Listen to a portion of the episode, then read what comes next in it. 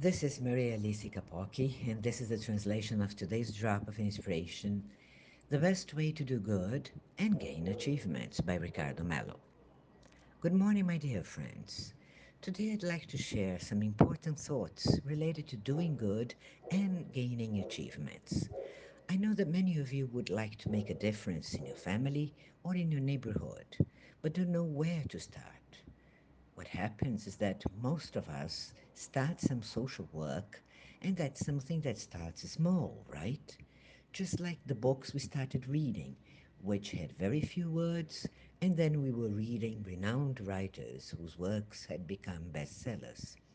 That was when there was no internet or social media, so our work may become an achievement.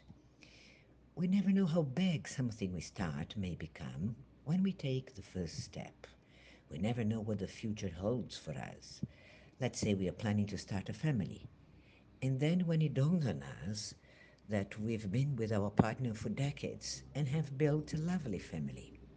Of course, there are ups and downs, but it really feels good to acknowledge what we've done, the things we've had to overcome, and everything we have achieved. So, what I mean is that everything that does good to us and to others is an achievement. Be it building a family with someone else, learning a new language, being cured of an illness, doing charity, or developing spiritually. Everything is an achievement, and it all starts with the first small step. Every time you postpone doing what has to be done, either out of laziness or any concern, you are postponing being happy and you're losing one happy day in life. Therefore, beware, my friends, because our future will always depend on what we do now. Our present choices affect not only our present, but also our future.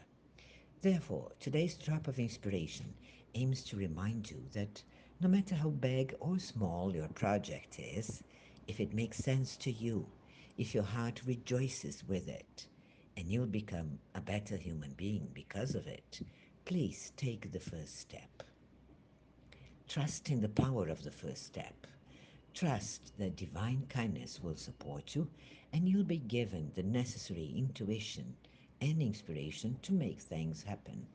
Trust that if you take a good first step, you'll move on to the second step and then to the third step and before you know it, you'll have achieved what you intended to.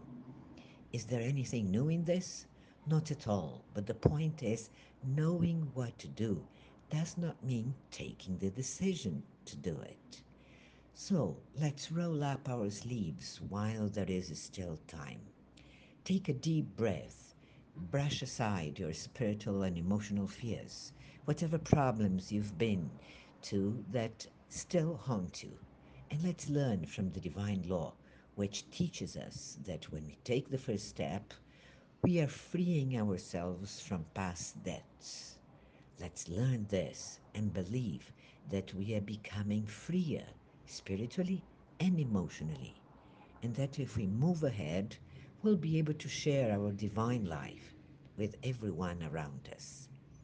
May God protect and bless you with all light and peace so you never give up taking the first step and gaining great achievements. Download the official IRM app and receive a drop of inspiration every day. Share them with your contacts. Thank you. May God be with you, my friends.